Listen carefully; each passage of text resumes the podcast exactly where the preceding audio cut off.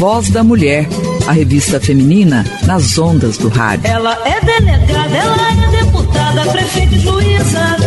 Uma produção da Associação Mulheres na Comunicação. Mulher brasileira, mulher brasileira, cidadã brasileira.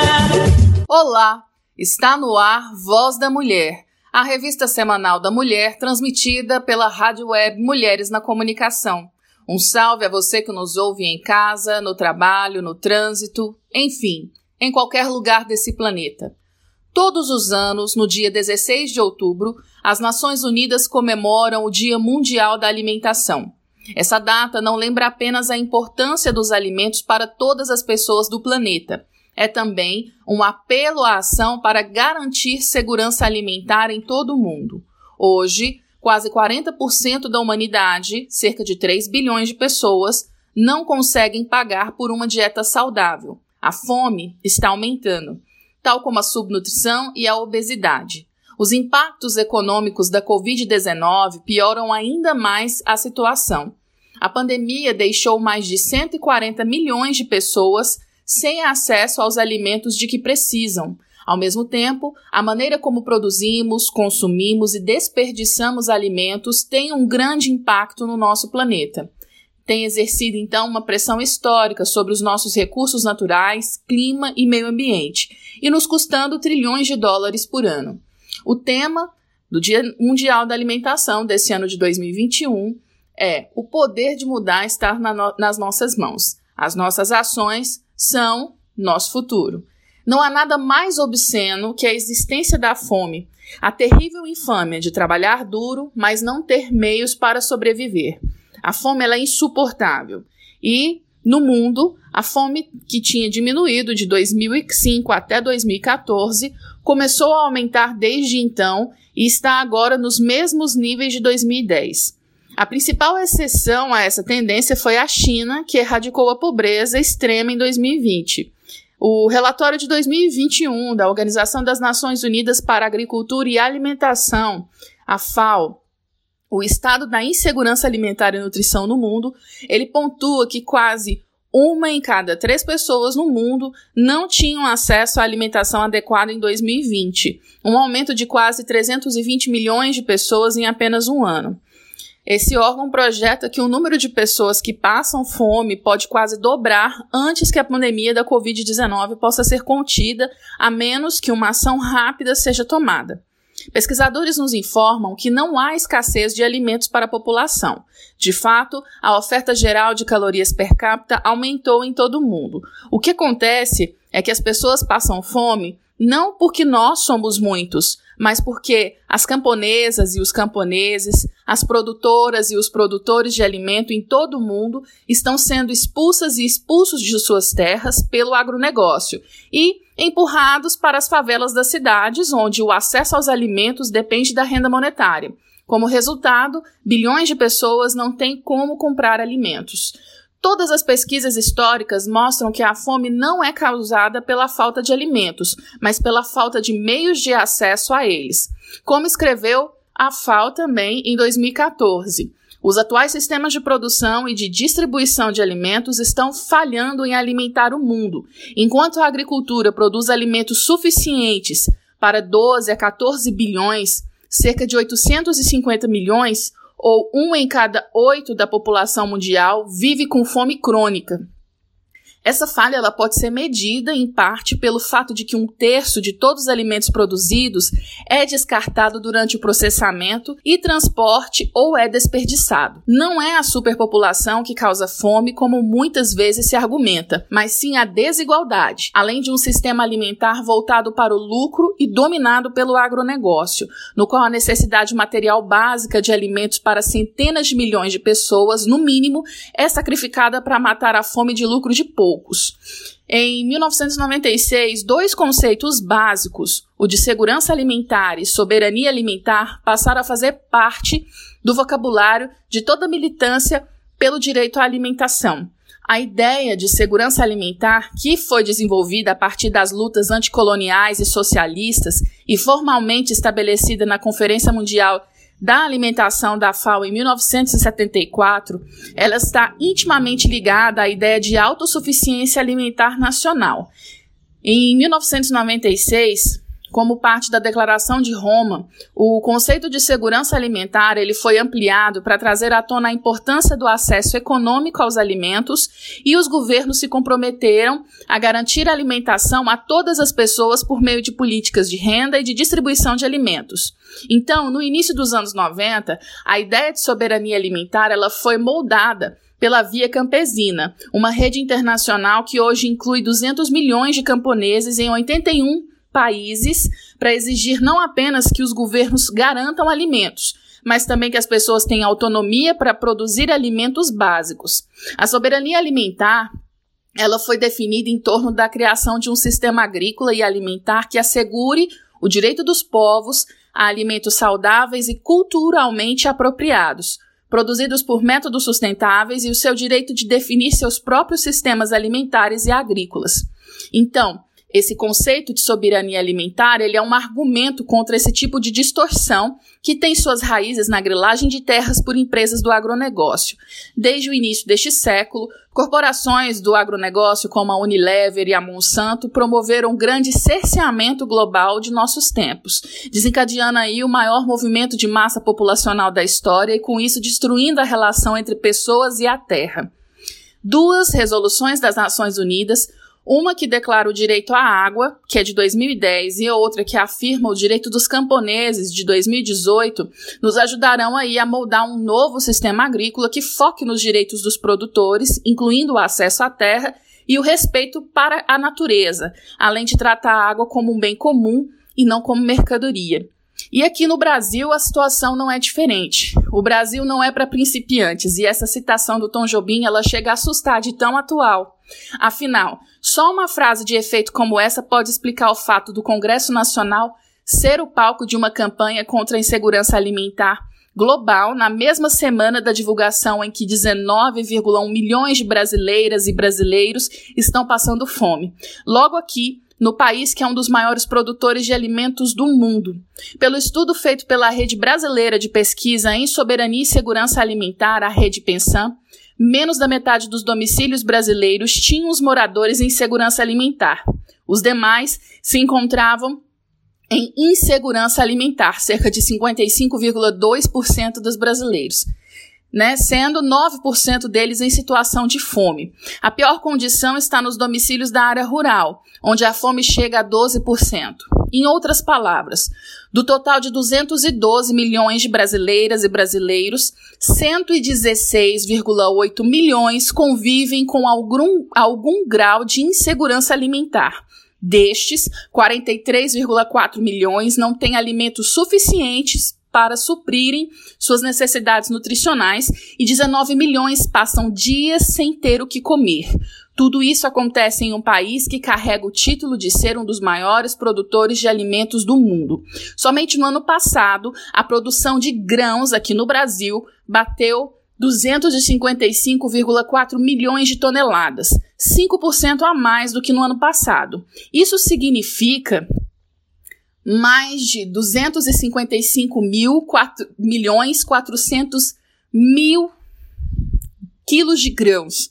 Somos a isso a 4,3 milhões de toneladas de suínos e mais de 13 milhões de toneladas de frango produzidos e um rebanho bovino de 218,2 milhões de cabeças. Boa parte dessa produção acaba nos portos, vendidas a países que pagam bem por produtos de qualidade. Enquanto os números mostram dois Brasis, um que se enriquece com alimentos e o outro que não tem comida no prato, um terceiro senta-se à mesa. O Congresso Nacional que mostra uma alienação sem tamanho ao permitir que na mesma semana da divulgação das estatísticas, suas cúpulas sejam feitas de telas para uma projeção de uma campanha da Organização das Nações Unidas para Alimentação e Agricultura em comemoração ao Dia Mundial da Alimentação. O objetivo dessa campanha é de conscientizar a sociedade sobre a necessidade de investimentos para tornar sistemas agroalimentares mais eficientes, inclusivos e sustentáveis. A nós resta nos torcer para que os frequentadores dessa casa legislativa sejam impactados pela mensagem. Quem sabe assim, além de pensar em ser a solução da segurança alimentar do mundo, o que é nobre, possível e bem-vindo que se pense em solucionar o mesmo problema dentro das fronteiras do nosso país. Afinal, se não contam para as estatísticas do governo, o número de pessoas alimentadas no Brasil entra na contagem global e ajuda o Brasil a conseguir o tão desejado papel de herói alimentar mundial. Mas antes ele precisa de resolver esse problema aqui dentro da casa, onde mais da metade da população está em situação de insegurança alimentar. E no programa de hoje, sábado, 16 de outubro, nós conversamos sobre insegurança alimentar no Brasil de 2021 com a nutricionista Simone da Cunha Rocha Santos, do CRN1, número 1566. O programa de rádio Voz da Mulher é produzido pela Associação Mulheres na Comunicação e também conta com os quadros Artes e Artistas, como Ivone Cunha, Notícias e Momento pela Paz. A responsável pela produção a apresentação e edição do programa dessa semana sou eu, Bruna Porto. Nas nossas redes sociais você pode conferir o banner de divulgação, dentre outros cards informativos e muitas notícias que estão selecionadas e produzidas pela nossa companheira Aime Souza, que também cuida de todo o conteúdo que divulgamos por lá. Nosso programa vai ao ar às 8 horas no sábado e é reprisado de segunda a sexta-feira na nossa rádio web no www.mulheresnacomunicação.com. O Voz da Mulher é retransmitido também pelas nossas rádio parceiras. A Rádio da Mãe no endereço www.radiodamãe.com aos sábados às 9 horas da manhã e pela Rádio Noroeste na frequência 89,7 FM aqui em Goiânia ou através do site www.portalnoroeste.net.br todos os sábados às 13 horas. Portanto, fique ligada, fique ligado, fique ligado. Nós estamos também nas principais plataformas de streaming de áudio e podcast do país e do mundo todo, como Anchor, Apple Podcast Breaker, Google Podcasts, Deezer, Spotify, enfim. Para ouvir nossos podcasts, basta você escolher ou baixar o aplicativo de uma dessas plataformas que eu citei, seguir o nosso canal Mulheres na Comunicação e apertar o play. Compartilhe o nosso conteúdo com seus amigos, familiares, nos grupos de WhatsApp, Telegram, de aplicativos de mensagem e também nas suas redes sociais. Nos dê essa força e contribua com quem produz e divulga notícia de verdade. Venha fazer parte da nossa rede de informação. Sintoniza aí e nós vamos agora para o quadro Direitos Humanos. Direitos Humanos na voz da mulher. Em defesa das minorias, mulher. Então, no quadro de Direitos Humanos do programa Voz da Mulher, desse 16 de outubro, em que se comemora o Dia Mundial da Alimentação, nós vamos falar com a nutricionista Simone da Cunha Rocha Santos, CRN número 1566, é, sobre insegurança alimentar no Brasil de 2021. Primeiramente, eu quero agradecer a você, Simone, pela sua disponibilidade em nos conceder essa entrevista para falar desse assunto tão importante, nesse, em especial nesse momento que nós estamos enfrentando a pandemia e diversas pessoas. É, estatisticamente, mais da metade da população brasileira está em situação de insegurança alimentar. E para começar essa nossa conversa, eu peço para que você explique em linhas gerais o que é insegurança alimentar e como que ela impacta a nossa sociedade e fazer um breve panorama para as nossas e para os nossos ouvintes a respeito da situação de insegurança alimentar enfrentada hoje por muitas e muitos brasileiras e brasileiros. É, então, esse ano é um ano é, diferente na vida do, do povo brasileiro. Então, eu acho que a população nunca teve tanta insegurança alimentar como a gente está vivendo nesse momento pandêmico, né? É, no ano passado, as pessoas ainda tinham é, doações, é, porque a economia não estava tão ruim, então, assim, a, o terceiro setor conseguiu ajudar a população que tinha é, carência de ter alimentos, né? Mas agora, com a caristia do preço, com a inflação, as pessoas que estavam ajudando os outros estão tendo dificuldade até de se cuidar em relação à alimentação, de ter acesso ao alimento. É, e a gente tem visto que várias ONGs têm comentado que não estão recebendo mais cestas básicas para fazer doação.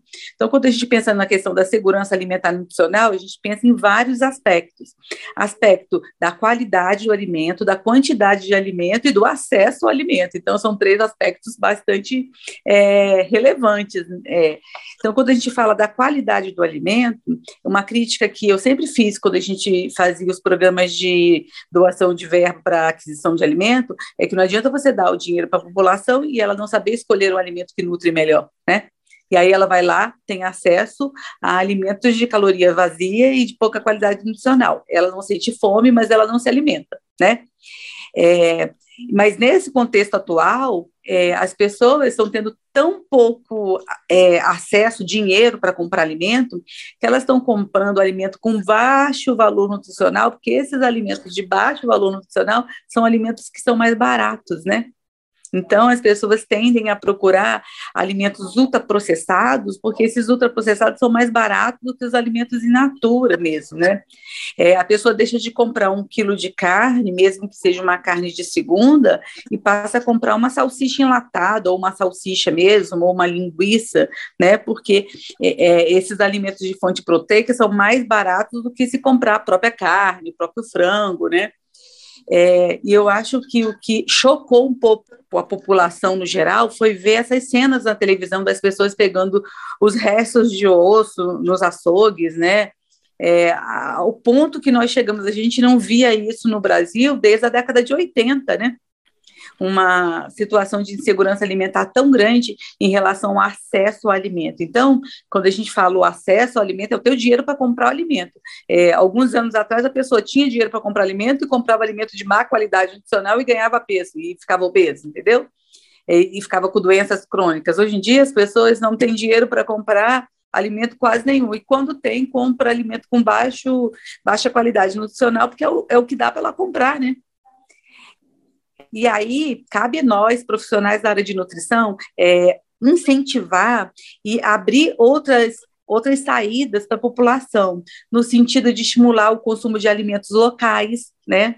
alimentos produzidos na própria região, alimentos dos povos tradicionais. Então, assim, na nossa região aqui do Centro-Oeste, a gente tem vários alimentos tradicionais, como jatobá, piqui, né? que são alimentos que têm um valor nutricional altíssimo, que a população de baixa renda não tem hábito em consumir, né? E que são alimentos que, num momento sobre esse, é, como esse, ia estar tá promovendo um aporte é, tanto nutricional, calórico, como proteico, é, adequando a dieta, né? Então, assim, estimular é, a pessoa consumir o alimento regional, que é um alimento produzido pela agricultura familiar, é, é, normalmente é mais barato quando você compra do seu vizinho, né? Da pessoa que está produzindo ali perto de você. É, isso é um dos caminhos que a gente tem para diminuir um pouquinho essa insegurança alimentar que a gente está vivendo no momento, né?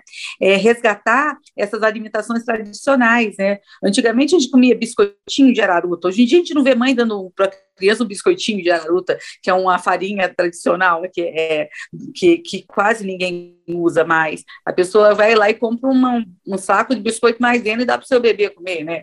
Então, a gente esse hábito alimentar de comer o alimento regional, né? E, consequentemente, será uma ótima ação para diminuir realmente a insegurança alimentar. É, levantando outro aspecto que eu falo, que é o aspecto econômico mesmo, né? As pessoas estão desempregadas, as pessoas diminuíram a sua renda, as pessoas, as pessoas foram trabalhar em bicos, né? Perderam renda fixa, as pessoas foram é, abrir uma barraquinha para vender alguma coisa na rua porque realmente não tem, tem, tem dinheiro, né? É, para essa população, a dica que eu dou é o seguinte: é, se eu tenho pouco dinheiro, eu tenho que garantir a minha lei do mínimo. E qual que é a lei do mínimo do povo brasileiro para comer? É o arroz e o feijão, gente garantindo arroz e feijão duas vezes ao dia, você já garante uma qualidade nutricional ótima na sua dieta. Você consegue, quando eu falo qualidade nutricional, a gente consegue uma quantidade de proteína adequada né? Para a gente manter as nossas é, atividades vitais até, né? E uma quantidade de carboidrato, de energia também. É, o povo brasileiro deixou de comer arroz e feijão, todos os dias, arroz feijão duas vezes ao dia. E sim, esse simples retornar a esse hábito de comer a comida de verdade, né? De comer o arroz feijão, mesmo que eu não tenha dinheiro para mistura todo dia, se eu como arroz, feijão, é, um prato de legumes, ou então pelo menos dois tipos de legume num prato, isso já consegue me manter um aporte de vitaminas, de minerais, de fibra, de proteína, de carboidrato, é, que me dê uma segurança. Se eu, junto com esse arroz e feijão, eu conseguir colocar um ovo eu já melhoro muito a composição no meu prato, né? Se eu conseguir comer carne, proteína animal, duas vezes na semana que seja, e eu intercalar com um dia uma preparação com ovo, outro dia eu comer uma, uma, uma refeição sem mesmo, sem uma proteína animal, mas comendo arroz e feijão, eu consigo manter um bom estado nutricional e manter essa segurança alimentar e nutricional, manter a pessoa bem nutrida, né? Agora, se eu não tenho dinheiro, e aí, ao invés de comprar comida, eu compro biscoito, eu compro é, hum, é, é arroz, é, macarrão de baixa qualidade nutricional, é, não gosto de falar o nome para não estimular o consumo. A pessoa não vai se nutrir, você entende? Então, assim, às vezes, é, quando eu lido com, com comunidade mais é, desprovida de verba, é, é difícil convencê-lo de comprar frutas e vegetais que eles acham caro. E, e aí, aquela dica, bota um vasinho, planta um tomatinho, planta com a semente do tomate, planta um tomatinho, vai, faz uma hortinha caseira em, em vasinho mesmo, na parede. É, mas a nossa cultura é, foi tão massificada o uso do alimento processado e ultraprocessado que as pessoas acham difícil, ou então acham que aquilo não vai fa fazer uma alteração no, no valor nutricional da dieta dela. Então, assim, esse aspecto de mudar a cultura alimentar, ou então eu até falo, comer como os nossos avós comiam, né? Tentar resgatar a comida de antigamente, é, é, um aspecto bem positivo quando a gente pensa em melhorar a segurança nutricional de uma população, né?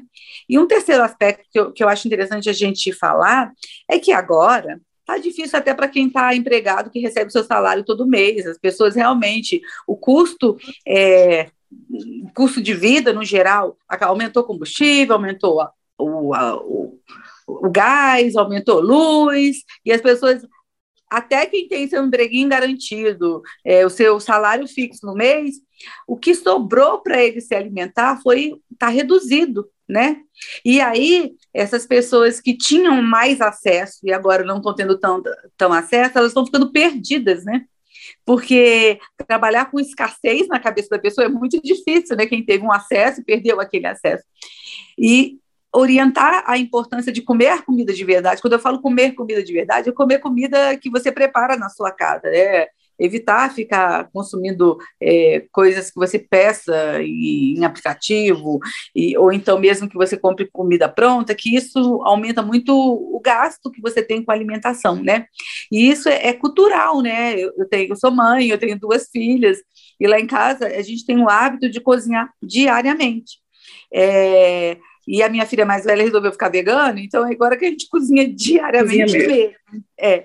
E, e desde que ela mudou para vegana, a qualidade nutricional de toda a família melhorou, porque a gente começou a consumir menos proteína animal, porque ah, fazer só para mim.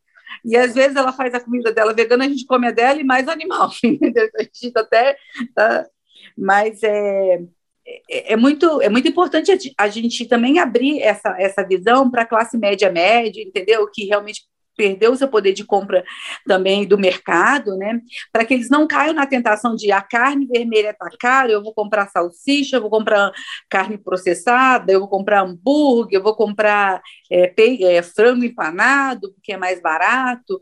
Gente, é mais barato nada, colocando na ponta do lápis não é mais barato. Se eu diminuir a minha porção de proteína animal e aumentar a minha porção de proteína vegetal, aumentar a minha variedade de, verduras, de frutas, eu vou estar me nutrindo muito mais. Ao invés, eu até brinco, ao invés de comer arroz e feijão todo dia, arroz, feijão e a carne todo dia, eu posso comer vegetais, um pouco menos de carne, diminuir o tamanho da porção, porque a nossa população ela tem um hábito alimentar é, com uma injeção muito alta de proteína, acima do que a gente necessita. É, um brasileiro ele come média de 150 a 200 gramas de proteína por refeição. proteína animal, né? Então, assim, que é um, uma quantidade exagerada, né? Se você diminuir é, esse aporte de, de, de proteína para 100 gramas de, de carne de, e aumentar a quantidade de, de vegetais, você está equilibrando a sua dieta, você vai estar tá consumindo menos caloria, porque a proteína animal também é, ela é um veículo de gordura, né?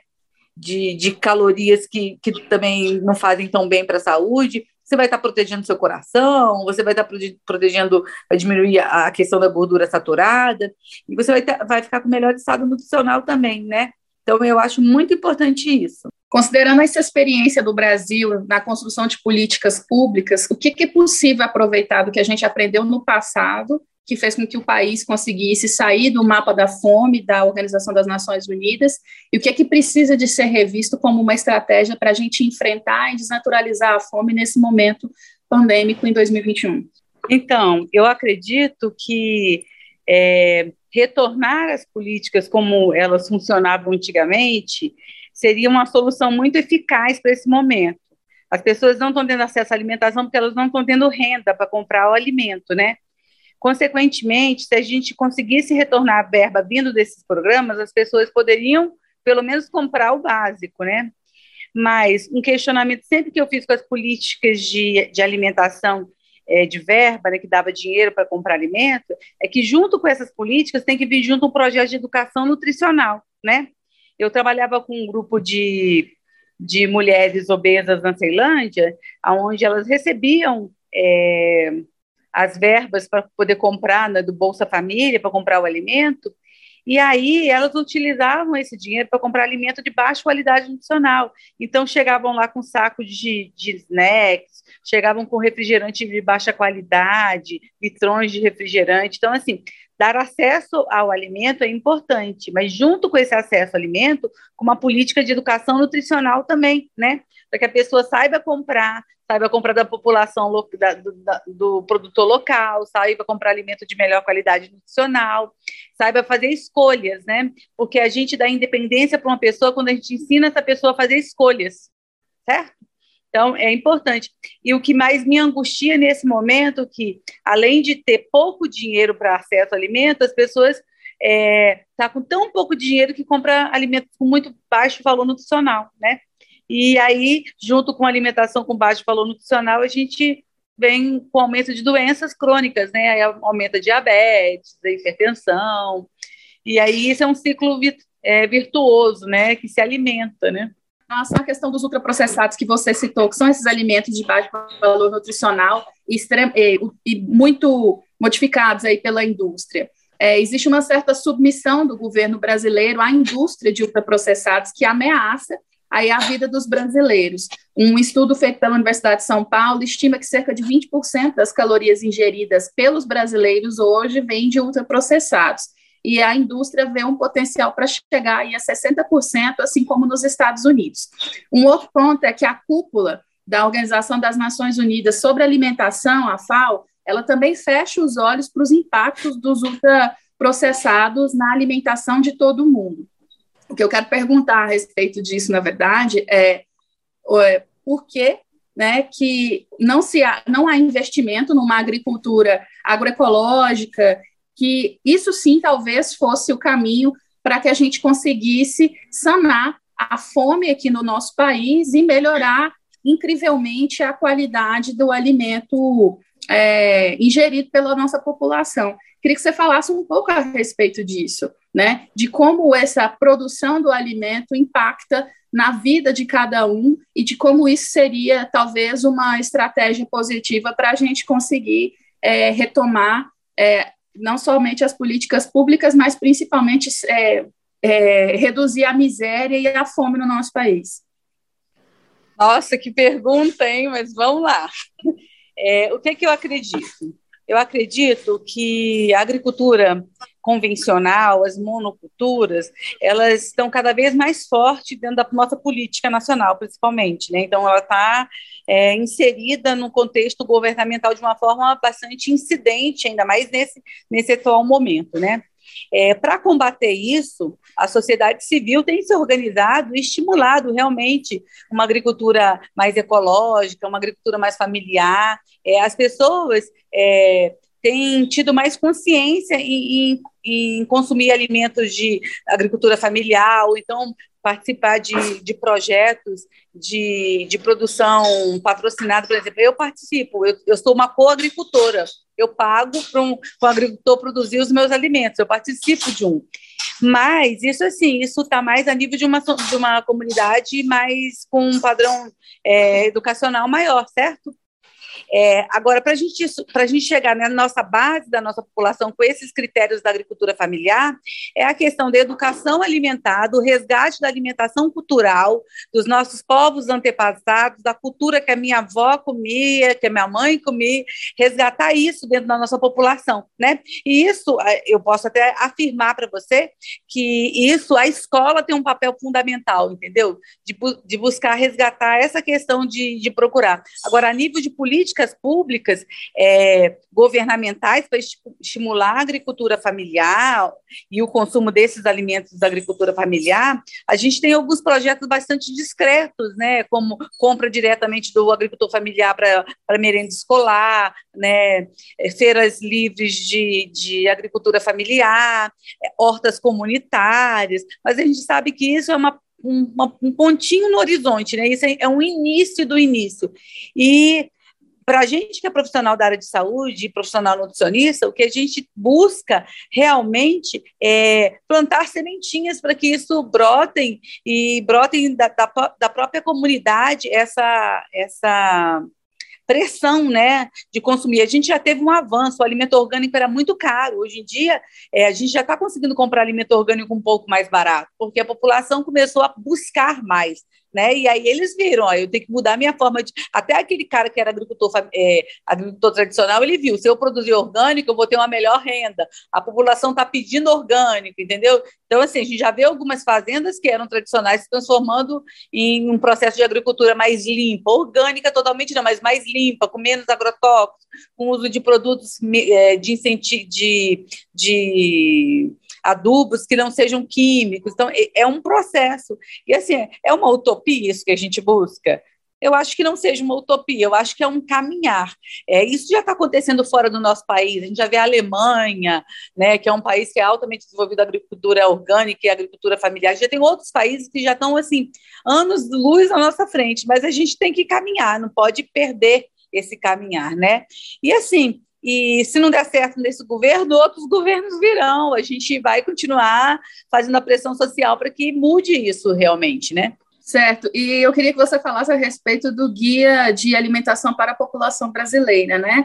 O CRNs e o, CR, o CFN, né? De, é, o Conselho Federal de Nutrição, de Nutrição e os conselhos regionais, eles fizeram uma grande mobilização para a manutenção desse documento, que é fundamental e que fala muito a respeito da nossa cultura alimentar e da nossa cultura em geral. Eu queria que você falasse um pouco sobre como foi essa mobilização, o que que esse documento representa para nós, brasileiras, brasileiros, e como ele pode nos ajudar a enfrentar essa crise de insegurança alimentar que nós temos, que nós temos passado, não só nesse momento pandêmico, mas para os anos posteriores também.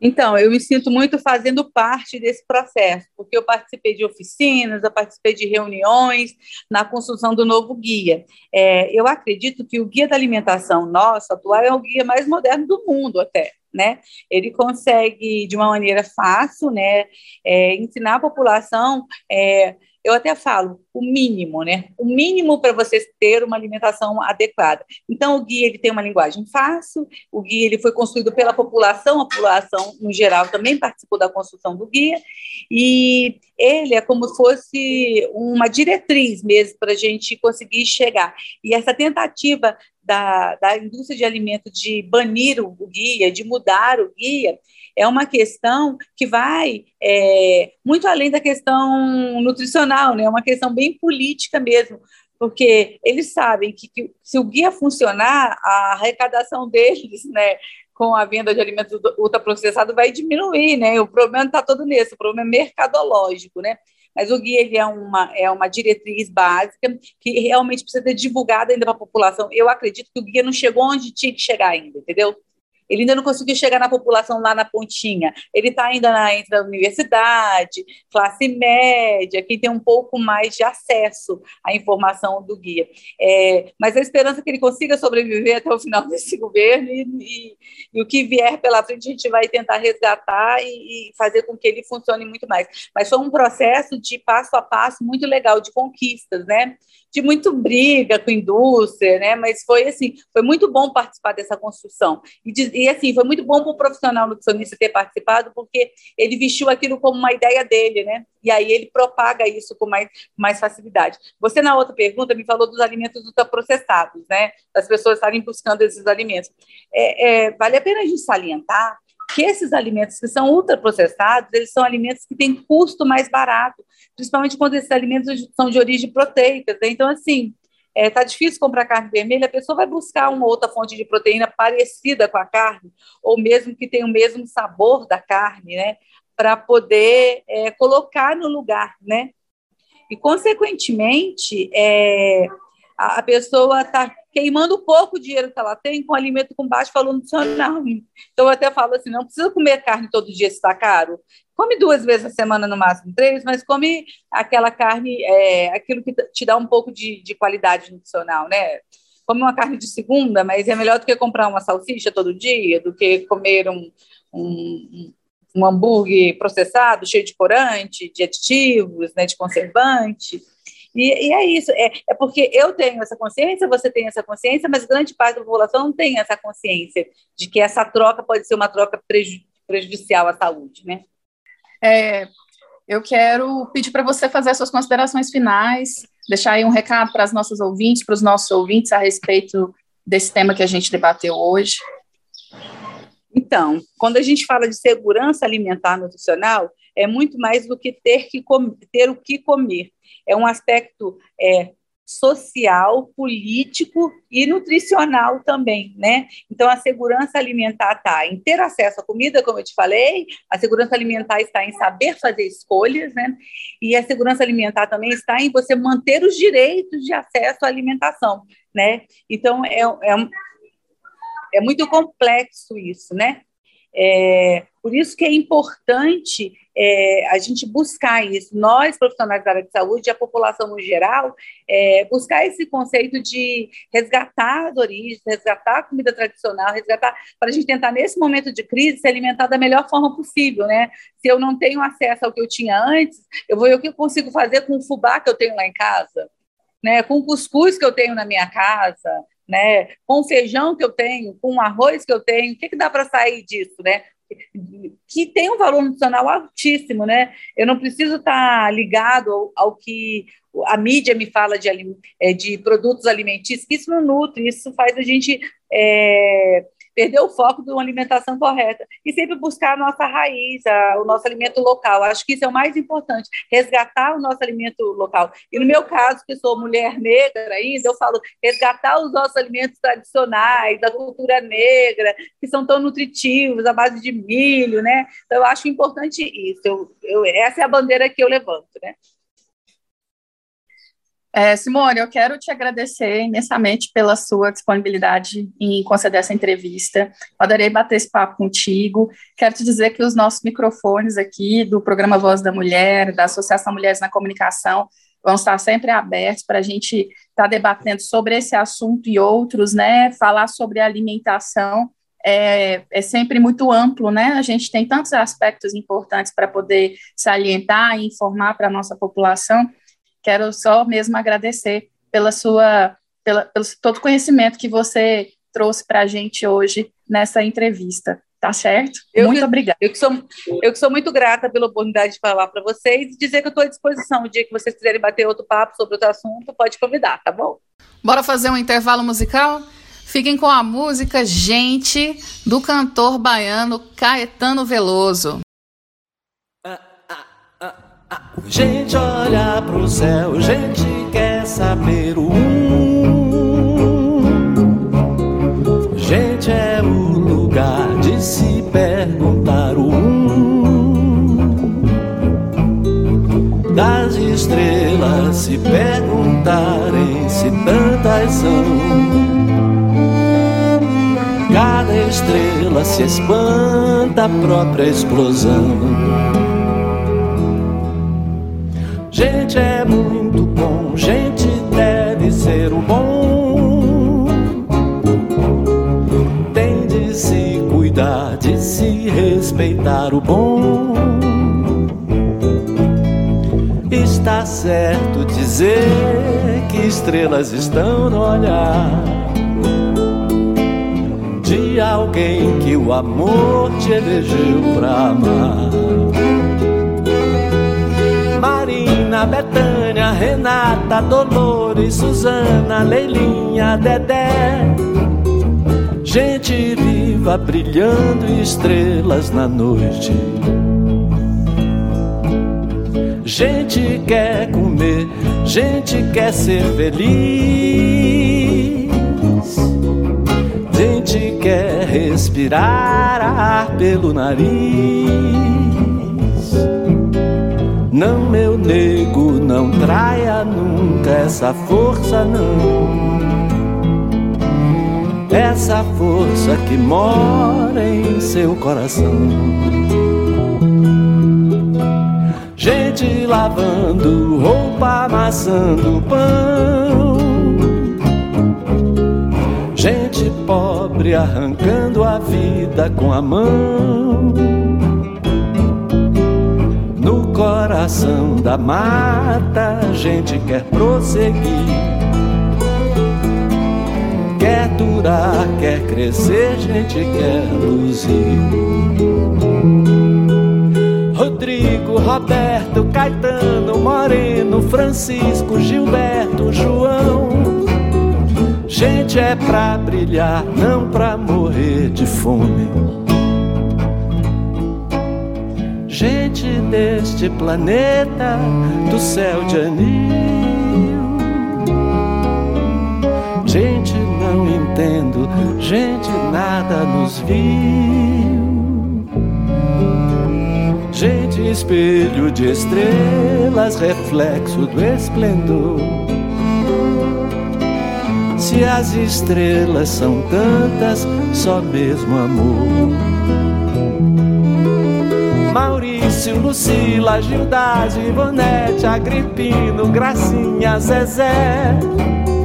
Gente, espelho da vida, doce mistério vida doce mistério, vida doce mistério, vida doce mistério.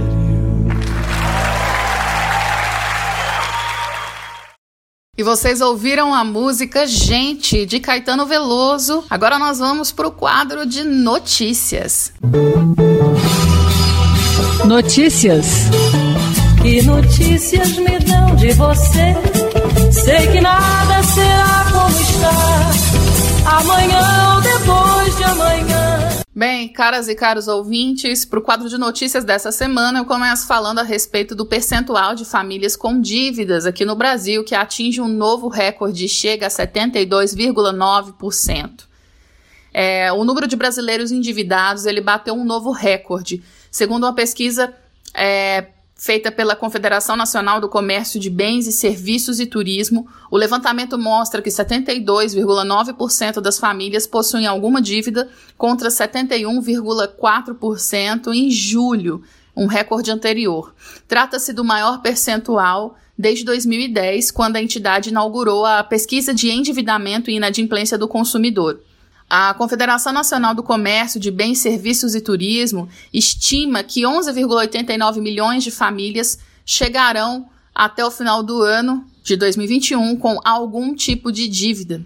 A proporção de famílias com dívidas está em 5,5 pontos percentuais acima do mês de agosto do ano passado e superou em 7,8 pontos o nível pré-pandemia em fevereiro de 2020. As fragilidades no mercado de trabalho formal e o avanço no setor informal, com elevado nível de desocupação e também a inflação elevada, estão contribuindo para a maior contratação de dívidas pelas famílias. Outros fatores, como as taxas de juros ainda relativamente baixas e mudanças do comportamento dos consumidores também vem influenciando a maior contratação de crédito e, consequentemente, o endividamento do país. E apesar da taxa recorde de endividamento, é, a pesquisa destaca que a concessão média de crédito aos consumidores cresceu em 19,2% no primeiro semestre desse ano. É a maior taxa desde o início de 2013. É importante lembrar que endividamento é diferente de inadimplência. Estar endividado não é o mesmo que estar inadimplente. Ao se comprometer com o pagamento de um valor no futuro, o indivíduo que contraiu uma dívida, ele está endividado. Ele estará inadimplente caso não pague o valor até a data do vencimento dessa obrigação a proporção de famílias inadimplentes, ou seja, com dívidas ou contas em atraso, se manteve em 25,6% no mês até o mês de agosto, dado até o mês de agosto. Já o percentual daquelas que afirma que não terão condições de pagar contas e dívidas já atrasadas e que, portanto, permanecerão inadimplentes para os próximos meses caiu de 10,7% ante a 10,9% em julho e 12,1% há um ano. Mesmo com a inadimplência controlada até o momento, a alta dos juros amplia o risco para o acirramento desses indicadores à frente, num cenário de predomínio de restrições nos orçamentos das famílias, especialmente das famílias de menor renda. A proporção de dívidas no cartão de crédito também renovou o recorte histórico, alcançando aí a casa de 83,6% das famílias endividadas. Na sequência aparecem os carnês, com 18,2%, financiamento de veículos, com 13,1%, e financiamento de casa, 10,3%, crédito pessoal, 9,5%, crédito consignado 6,8% e o cheque especial com 4,8%.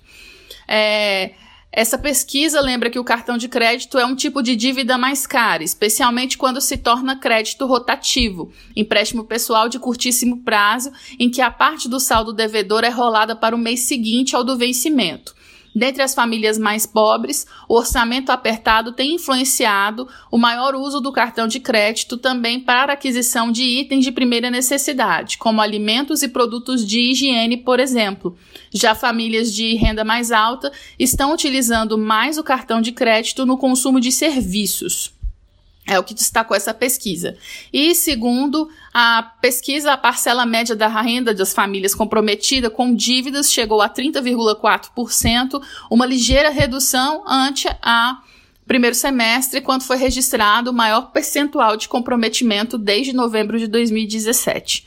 E para quem está aí com endividamento né, e inadimplência, é, foi sancionada em julho desse ano uma lei com ações contra superendividamento de consumidores. Essa lei ela proíbe propagandas de empréstimo do tipo sem consulta ao SPC e obriga financeiras a informar o custo total do crédito. Ela entrou em vigor a lei número 14181 de 2021. Vou repetir, lei número 14181 de 2021. Ela atualiza o Código de Defesa do Consumidor incluindo aí regras de prevenção ao superendividamento dos consumidores e prevê também audiências de negociação entre credor e devedor. A lei também cria instrumentos para conter abusos na oferta de crédito a idosos e pessoas vulneráveis.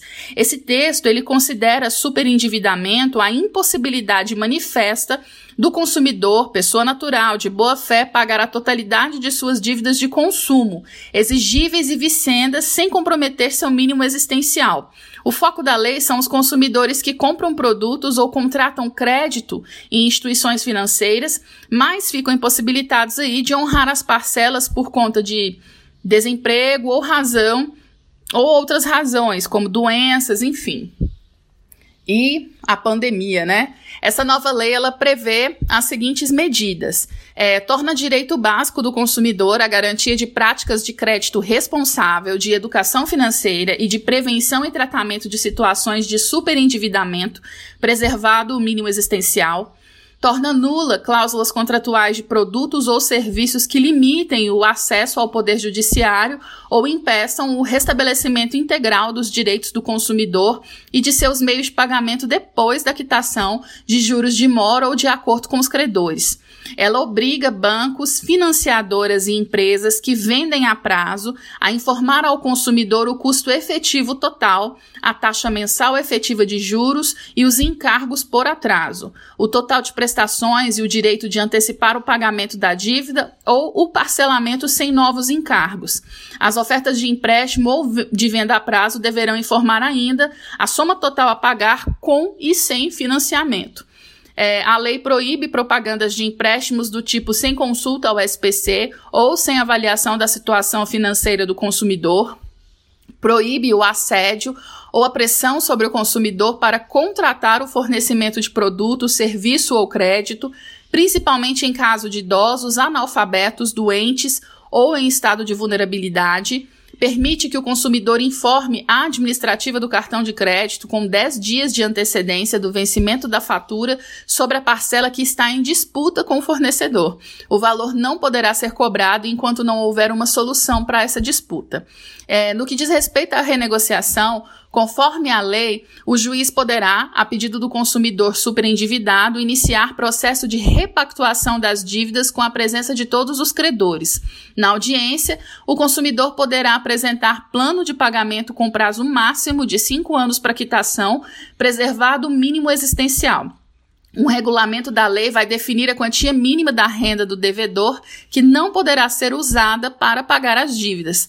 Se for fechado o acordo com algum credor, o juiz vai validar esse trato, que poderá ser exigido no cartório de protesto, eficácia de título executivo, e devem constar no plano itens como suspensão de ações judiciais em andamento e a data a partir da qual o nome sairá do cadastro negativo não podem fazer parte dessa negociação as dívidas com garantia real, como um carro, o financiamentos imobiliários, contratos de crédito rural e dívidas feitas sem a intenção de realizar o pagamento. É, o que foi vetada, né? A lei foi publicada na edição do Diário Oficial da União com cinco vetos. Um dos pontos vetados pelo atual presidente da República proibia propagandas de oferta de crédito ao consumidor do tipo sem juros, sem acréscimo ou juros, ou juros zero. Neste tipo de operação, os juros costumam estar embutidos nas prestações. O presidente alegou, porém, que cabe ao mercado oferecer créditos nas modalidades, nos prazos e com custos que entender adequados, com adaptação natural aos diversos tipos de tomadores. A lei não deve operar para vedar a oferta de crédito em condições específicas, desde que haja regularidade em sua concessão. É o que afirmou na mensagem de veto. E também foi vetado o trecho que limitava os níveis da margem consignável, o total que pode ser usado para pagar as parcelas, que seriam 5% do salário líquido para pagar dívidas com cartão de crédito e 30% para outros empréstimos consignados. O governo alegou, entre outras razões, que a restrição acabaria por forçar o consumidor a assumir dívidas mais custosas. É, o projeto de lei do superendividamento, como vem sendo chamado, ele foi elaborado inicialmente por uma comissão de juristas criadas pelo Senado e o texto da comissão foi então encampado pelo então presidente da casa, o José Sarney a proposta, a PL número 3.515 de 2015, que foi aprovada aí pela Câmara dos Deputados em maio, com base no parecer do relator, o deputado Franco Cartafina, do PP de Minas Gerais. É muito importante a gente perceber, saber dessa lei, a lei número 14.181 de 2021, porque ela permite aí para pessoas que estão inadimplentes, né, e super endividadas, é, fazer uma negociação direta nos termos que sejam justos para o pagamento dessa dívida sem ter qualquer prejuízo posterior, como ter o nome aí na lista negra. Quem tiver interesse em fazer esse tipo de negociação, basta procurar o Procon da sua cidade, eles vão passar os documentos que são exigidos, né, porque você precisa de apresentar uma documentação de que a sua renda está comprometida para sua existência, né, para sua para é, o mínimo existencial, né, que são as contas básicas, água, luz, energia, moradia, alimentação, enfim. E é uma possibilidade que antes era era permitida apenas para pessoas jurídicas e que, com essa lei, agora passa a ser validada também para pessoas físicas. Essa é a mensagem, essa é a notícia que eu trouxe para vocês, uma notícia aí, quem sabe o descortinar de uma perspectiva melhor para muitos que estão numa situação de endividamento e é muito difícil, né? E eu finalizo o quadro de notícias chamando o intervalo musical. Fiquem com a música O Ronco da Cuíca, que é um samba feito pelo João Bosco e o já falecido e brilhante Aldir Blanc.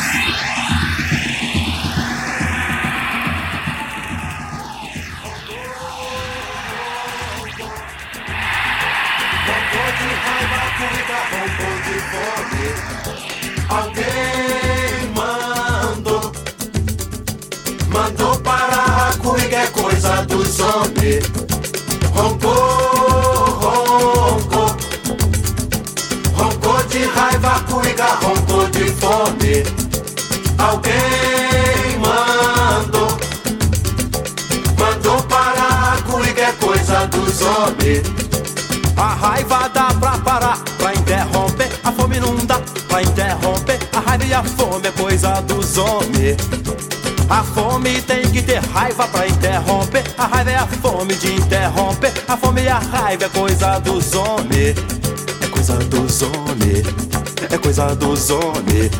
A raiva e a fome. Mexendo a cuíca. Vai ter que roncar. Roncou, roncou. Roncou de raiva, cuíca. Roncou de fome.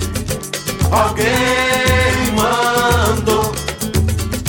Mandou parar a cuíca. É coisa dos homens. Roncou raiva, cuida, roncou de fome. Alguém mandou. Mandou parar, cuica é coisa dos homens. A raiva dá pra parar, pra interromper. A fome não dá pra interromper. A raiva e a fome é coisa dos homens. A fome tem que ter raiva pra interromper. A raiva é a fome de interromper. A fome e a raiva é coisa dos homens. É coisa dos homens. A raiva e a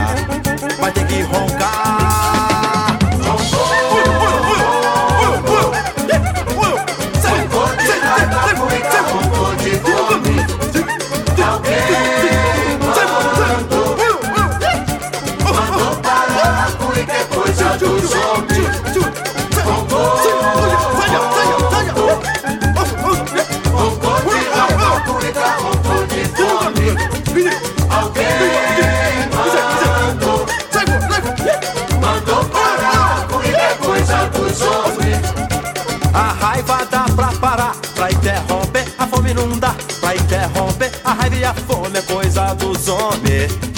A fome tem que ter raiva pra interromper. A raiva é a fome de interromper. A fome e a raiva é coisa dos homens. É coisa dos homens. É coisa dos homens. A raiva e a fome. Mexendo a comida. Vai ter que roncar.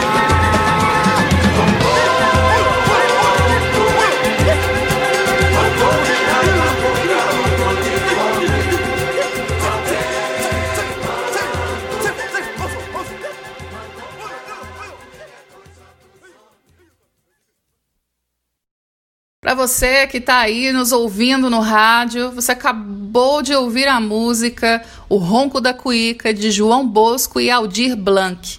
No programa Voz da Mulher, que é a revista semanal produzida pela Associação Mulheres na Comunicação. Eu chamo, depois desse intervalo musical, a nossa parceira Ivone Cunha, que é artista plástica, idealizadora e proprietária do Alvorecer Ateliê Café, responsável pela produção e apresentação do quadro Artes e Artistas. Sintonize seu rádio, tome nota dessa agenda cultural e fique aqui conosco. Você tem sede de quê? Você tem fome de quê? Artes e Artistas na Voz da Mulher. A gente não quer só comida, a gente quer comida, diversão e arte.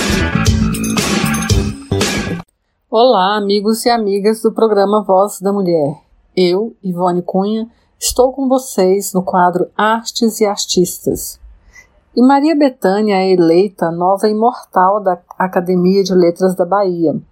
Uma das maiores artistas da música brasileira, a cantora baiana Maria Bethânia, foi eleita nesta semana a mais nova imortal da Academia de Letras da Bahia e agora passa a ocupar a cadeira 18, que era ocupada pelo historiador, ensaísta e professor Valdir Freitas Oliveira, que morreu no dia 17 de junho deste ano, aos 92 anos. Maria Betânia será a quinta titular da cadeira, que tem como patrono o advogado Zacarias de Góes e Vasconcelos. A Academia de Letras da Bahia ainda destacou que Betânia escreveu e divulgou textos de sua própria autoria, tendo pontuais incursões na composição. Nos registros literários, Betânia aparece como autora da, de obras Omara e Betânia, Cuba e Bahia, livro que acompanhou o DVD de mesmo nome, que registrou o encontro da baiana com a cantora cubana Omara Portuondo. E neste Outubro Rosa tem muita atividade acontecendo. A Bordana e o Shopping Bougainville prepararam uma oficina cheia de arte para você. Desde o dia 13 de outubro e vai até o dia 27 de outubro.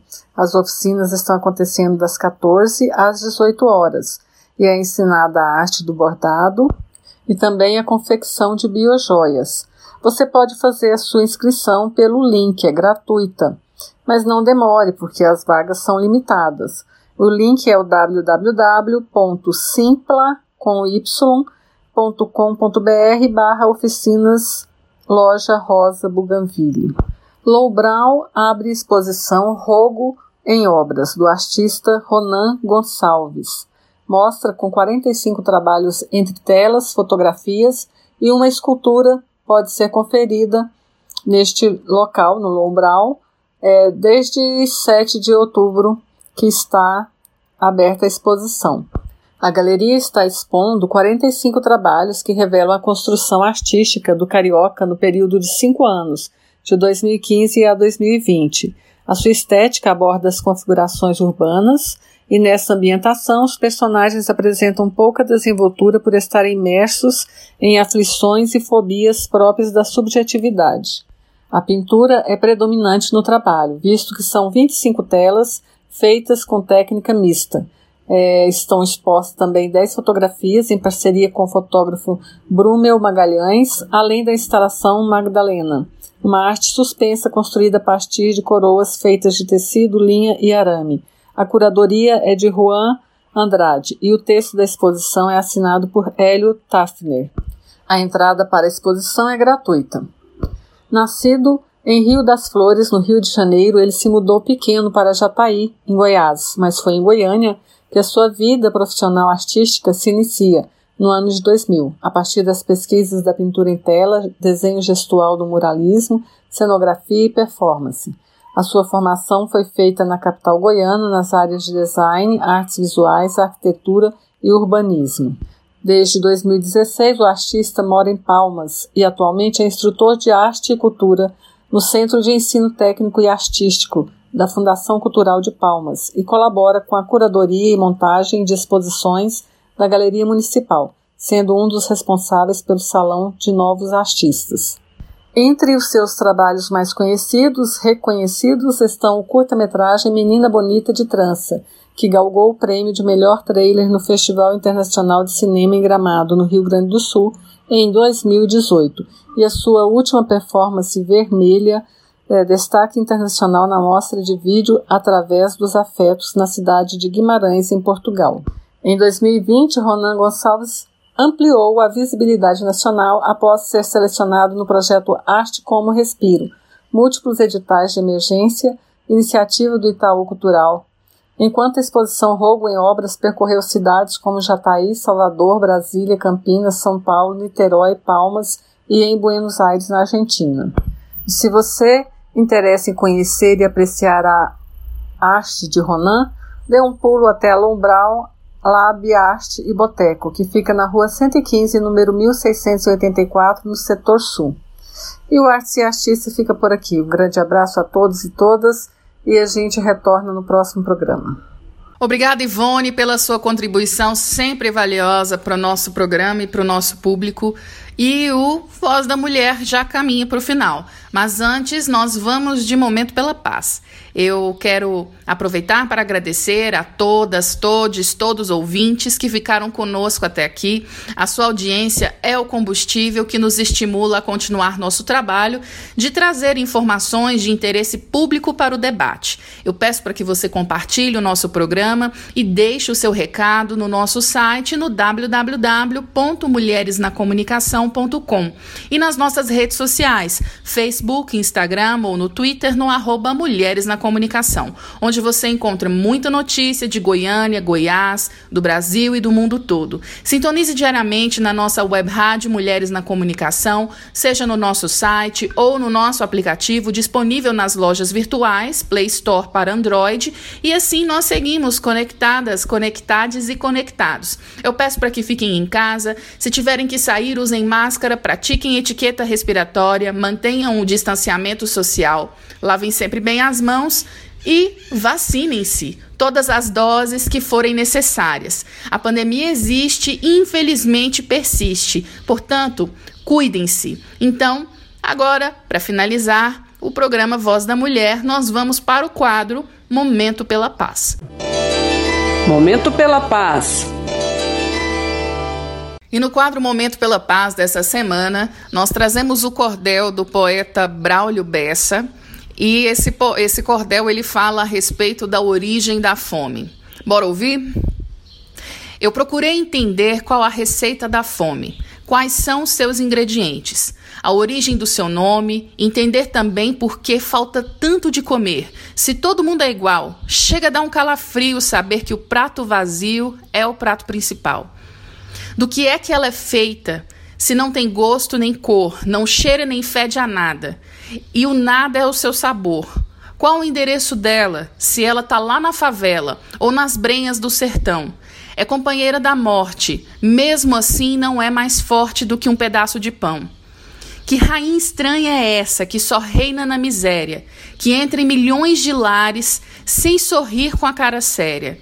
Que provoca dor e medo e, sem encostar um dedo, causa em nós tantas feridas. A maior ladra do mundo que, nesse exato segundo, roubou mais algumas vidas. Continuei sem saber do que é que a fome é feita, mas vi que a desigualdade deixa ela satisfeita.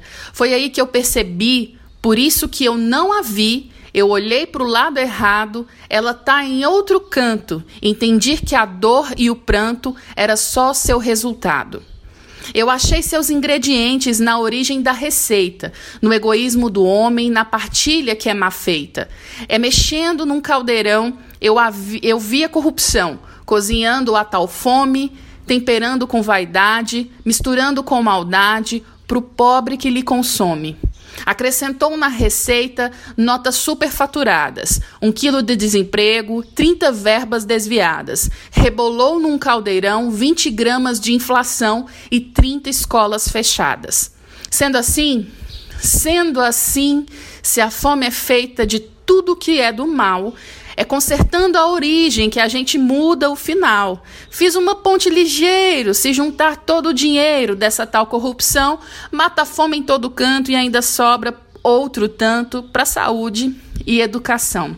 Esse cordel do Braulio Bessa me remete a um outro escritor, também nordestino, João Cabral de Melo Neto, um poeta modernista que em 1955 trouxe ao mundo a sua obra Morte e Vida Severina, que é um retrato dramático e emocionante do Brasil sertanejo. E no Brasil de 2021, nessa pandemia e os seus aliados que não cessam de nos matar, o Severino, o personagem principal dessa trama, parece que renasce qual, tal qual uma fênix, agora em todas as regiões do país, compartilhando ainda assim, a mesma velha sina, sobreviver às inúmeras adversidades que são impostas. Entretanto, o que me fez lembrar de fato essa obra do autor foi a vocação que seus versos possuem para traduzir a atualidade brasileira, caracterizada aí pelo enfraquecimento de políticas públicas em diversos setores, o aumento exponencial do número de desempregados, de pessoas desalentadas, desesperançadas, a expansão da fome e da miséria, esse vultuoso número diário de mortes em razão de uma doença para a qual já existe vacina. Morte e Vida Severina passa a ser hoje, no nosso Brasil, o relato da tragédia comum de muitas e muitos brasileiros.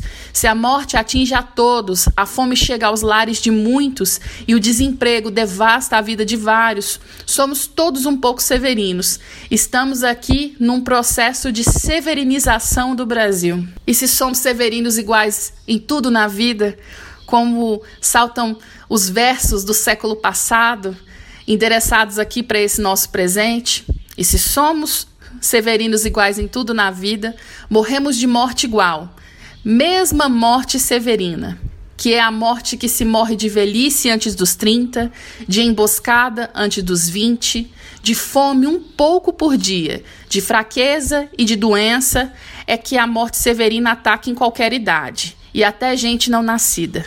Somos muito, muito severinos iguais em tudo, e iguais na sina. Sim, infelizmente, somos severinos iguais em quase tudo na vida. Essa pandemia tem nos mostrado a face mais cruel para alguns grupos sociais, mais do que para outros. Mas estamos todos morrendo de uma morte igual a mesma morte das mazelas severinas. Nós estamos morrendo com o rejuvenescimento da pandemia que mata a velhice antes dos 30. Nós estamos morrendo de emboscada antes dos 20, com extermínio e chacinas predestinadas. É, nós estamos morrendo de fome um pouco por dia, com o retorno ostensivo de um problema que estava em vias de superação em anos anteriores. Nós estamos morrendo de fraqueza e de doença, de apatia, de cardiopatia, de pandemia, mas principalmente nós estamos morrendo de necropolítica. Essa doença que faz severinos em qualquer idade e sim começa a atingir gente ainda não nascida. Brasileiros severinos iguais em tudo, sofrendo da mesma sina. Essa é a mensagem que eu deixo para nós refletirmos durante essa semana. Um grande abraço a todas, todes, todos e até o próximo programa. Mulheres na Comunicação. Apresentou Voz da Mulher, a revista feminina nas ondas do rádio. Ela é delegada, ela é deputada, prefeita e juíza. Uma produção da Associação Mulheres na Comunicação. Mulher brasileira, mulher brasileira cidadã brasileira.